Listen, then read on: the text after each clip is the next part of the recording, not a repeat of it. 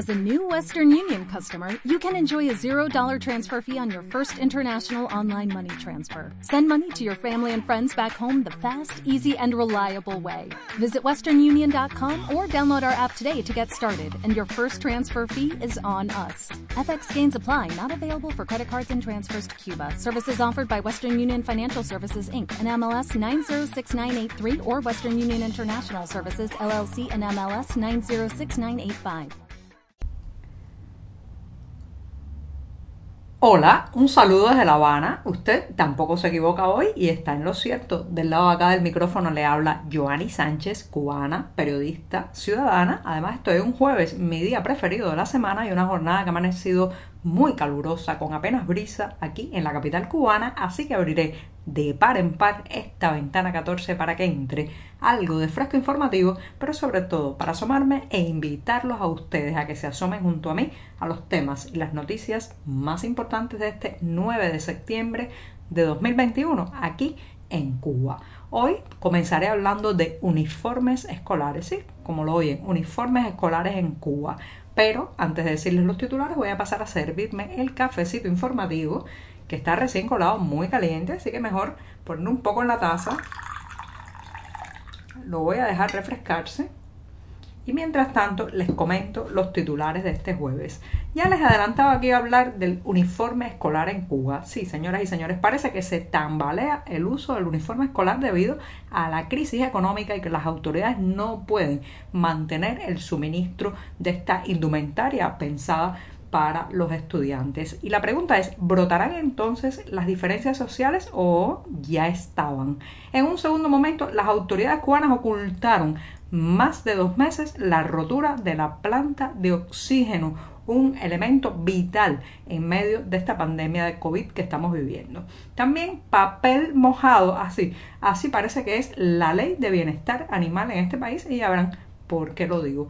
Y por último, recomendar un tema de Willy Chirino, el maestro de la música cubana, que ha estrenado el tema Que se vayan. Ya ustedes saben, una canción para apoyar la democracia en Cuba. Dicho esto, presentados los titulares, ahora sí, ahora sí voy a tomar la cucharita y voy a revolver este café que se ha refrescado un poco, pero sigue caliente, amargo, sin una gota de azúcar y siempre, siempre necesario. Después de este sorbito largo, me tomé un buchito de café bien, bien largo.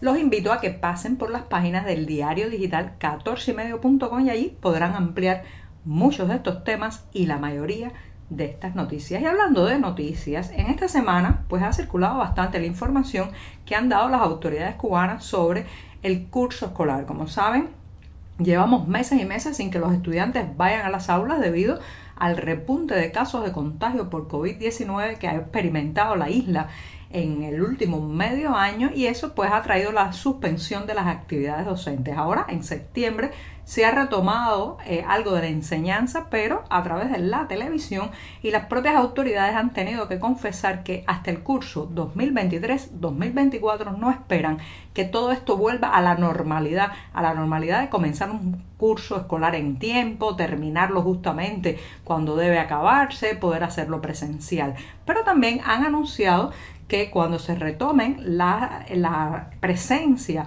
de los estudiantes en las escuelas, pues muy probablemente no se pondrá como requisito, al menos en la ciudad de La Habana, el hecho de que los alumnos tengan que ir con su uniforme escolar. Señoras y señores, esto es muy importante. Recuerden que el uniforme escolar en Cuba ha sido por décadas obligatorio, incluso como solamente hay una enseñanza, la enseñanza pública controlada por el Estado, pues estos uniformes según el nivel eh, de, la, de, la, enseñanza que se está cursando, primaria, secundaria o preuniversitario, pues eh, son absolutamente iguales en todo el país. Esta uniformidad, valga la redundancia, parece que se va a romper y se va a permitir a los estudiantes ir con su ropa común y corriente, la ropa que utilizan en sus casas para pasear, para estar en la calle. Esto está dado evidentemente porque no hay dinero, no hay recursos. Hemos hablado del descalabro económico muchas veces en este programa y ha tocado a lo que podemos llamar eh, pues una de las escenas o de las esferas más intocables hasta ahora eh, de la vida cubana que tiene que ver con el uniforme escolar. Ahora bien, muchos me preguntan si esta suspensión de la obligatoriedad de ponerse el uniforme escolar para asistir a las aulas traerá una expresión de las diferencias sociales. Señoras y señores, ya las diferencias sociales se expresaban a su manera. Por ejemplo, durante años se han expresado a través del calzado, los zapatos que llevan los estudiantes, la mochila, la bolsa para los libros que cada uno lleva, la merienda, incluso otros accesorios o otros insumos escolares como el tipo de libreta para escribir, las gomas para borrar, los lápices o eh, otro tipo de implementos educativos. Por tanto, ya las diferencias sociales estaban ahí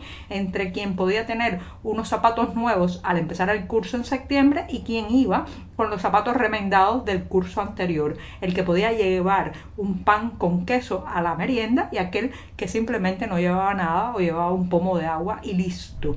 Así ya se iban expresando hace mucho tiempo las diferencias sociales en las aulas cubanas, la mochila, que podía ser importada, traída por algún pariente que viajó, comprada en mercado informal o eh, pues para los estudiantes de menos ingresos muchas veces era una simple bolsa de nylon donde ponían sus libros y sus libretas o en otros casos la mochila heredada de un hermano mayor, de un primo ya eh, desgastada, con algunos huecos, remendada, como decía hace un rato. Por tanto, sí se expresaban esas diferencias sociales, eran bastante eh, duras de llevar para muchos estudiantes y ahora pues claro está, se ahondarán, se, se multiplicarán, se hará más evidente. La gran pregunta es, ¿quién irá a la escuela? Eh, realmente con el uniforme escolar. Han levantado un banderín que claro está, pues va a ser muy difícil de controlar a posteriori. Recuerden eh, que durante muchas décadas ha estado obligado el estudiantado cubano a portar este uniforme y yo creo que esta flexibilización va a desatar un ansia de vestirse eh, con la ropa de calle, la ropa doméstica en las aulas. Va a ser poco probable ver ahí eh, estudiantes que se acojan a llevar al uniforme. Pero además, señoras y señores, hace mucho tiempo que el uniforme escolar tiene problemas, oscilaciones en el suministro incluso.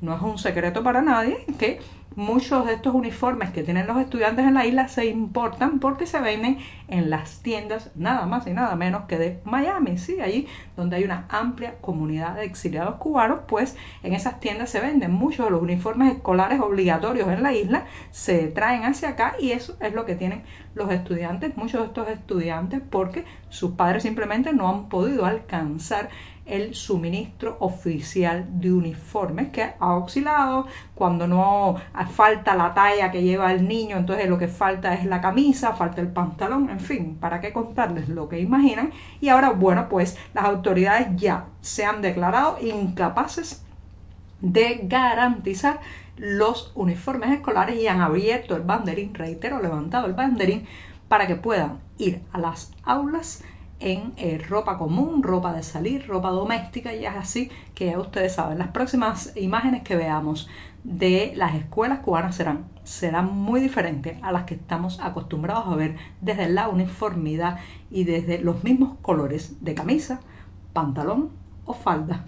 Bueno, me extendí un poco en el primer tema, así que me voy a dar un sorbito rapidito para ir a la otra cuestión del día que en medio de la pandemia se convierte en un tema vital, ¿sí? De vida o muerte. Y tiene que ver, señoras y señores, con el oxígeno. Resulta, resulta que las autoridades cubanas ocultaron por casi dos meses la rotura de la principal planta de oxígeno en este país. Sí, la avería, la rotura se produjo el 26 de mayo y solo se conoció, solo se difundió oficialmente el 15 de agosto, cuando, bueno, un día antes de poder mostrar públicamente las soluciones. Fíjense qué trampa, ocultaron algo tan importante que debía haber sido de conocimiento público y que le costó la vida a tantas personas en esta isla para decirlo ya cuando podían decir, además, acompañar la información con la presunta solución de esta avería. Así que reitero, las autoridades cubanas ocultaron durante dos meses y medio la rotura de la principal planta productora de oxígeno medicinal del país, que provee nada más y nada menos que el 95 de este componente a toda la isla. La avería, les recuerdo que obligó a detener la producción el pasado 26 de mayo y solo se anunció públicamente el 15 de agosto este eh, bueno pues la, el restablecimiento de esta producción vital reitero para el tratamiento y la salvar las vidas de los pacientes de COVID-19 cuántas cuántas situaciones como esta no están ocurriendo en el secretismo, en el silencio, escondidas detrás de la, debajo de la alfombra, otras bambalinas, y no nos vamos a enterar hasta que ellos no decidan comentarlo públicamente me voy rápidamente hablando de un tema que es la ley de bienestar animal en Cuba. Ya saben que este año finalmente esta normativa se publicó y eh, ha generado, señoras y señores, más inconformidades que satisfacciones. Los protectores animales se quejan de que es una ley blanda, de que no logra cubrir las exigencias del movimiento animalista en el país y recientemente pues el triste caso de tres hombres que eh, mataron a un gato de manera violenta, filmaron eh, pues su muerte, la subieron a redes sociales, estas imágenes bastante impactantes, se ha saldado con unas multas, unas multas contra los infractores que no han logrado satisfacer, reitero, a la comunidad de animalistas. Así que una multa, una multa eh, de unos 3 mil pesos cubanos para cada uno de estos hombres que participó, reitero, en el proceso de matar a un gato y em, los animalistas se quejan de que si alguien, eh, por ejemplo, que está vendiendo dulces, panes en las calles de manera informal o con alguna eh, ilegalidad en su licencia, es, eh, interceptado por la policía, las multas a veces son de 8 mil, 10 mil pesos y mucho más. Entonces, sin embargo, cuando está en, medio la vida de un animal, pues son eh, eh, penalizaciones monetarias realmente irrisorias, ridículas, se quejan los animalistas. Lo cierto es que esta ley, señoras y señores, parece que no eh, va a aplicarse ni con la severidad, ni con la extensión, ni con la puntualidad que está necesitando un país donde como este, donde se maltratan tanto a los animales, sí, también se maltrata mucho al ser humano, me dirá usted, pero una nación, una nación se mide muchísimo por cómo, por cómo trata y cuida a sus animales. Y me voy recordándoles que hoy, hoy puede usted acercarse al canal oficial en YouTube del músico Willy Chirino, sí, ese mismo, el gran músico que hizo aquel tema que tanto, tanto tararíamos con el título Nuestro Día, pero que es conocido popularmente como Ya viene llegando. Ahora se ha lanzado con una canción que tiene un título también muy sugerente, Que se vayan ya. Sí, una canción apoyando al pueblo de Cuba y pidiendo que acabe la dictadura. Esa misma, sí, al pan pan. Y a la dictadura, dictadura. Y con esto me despido esta mañana que será viernes, el último día de la semana con este cafecito informativo. Muchas gracias. ¿No te encantaría tener 100 dólares extra en tu bolsillo? Haz que un experto bilingüe de TurboTax declare tus impuestos para el 31 de marzo y obtén 100 dólares de vuelta al instante. Porque no importa cuáles hayan sido tus logros del año pasado, TurboTax hace que cuenten. Obtén 100 dólares de vuelta y tus impuestos con 100% de precisión. Solo con Intuit TurboTax. Debes declarar para el 31 de marzo. Crédito solo aplicable al costo de la presentación federal con TurboTax Full Service. Oferta sujeta a cambios o cancelación en cualquier momento.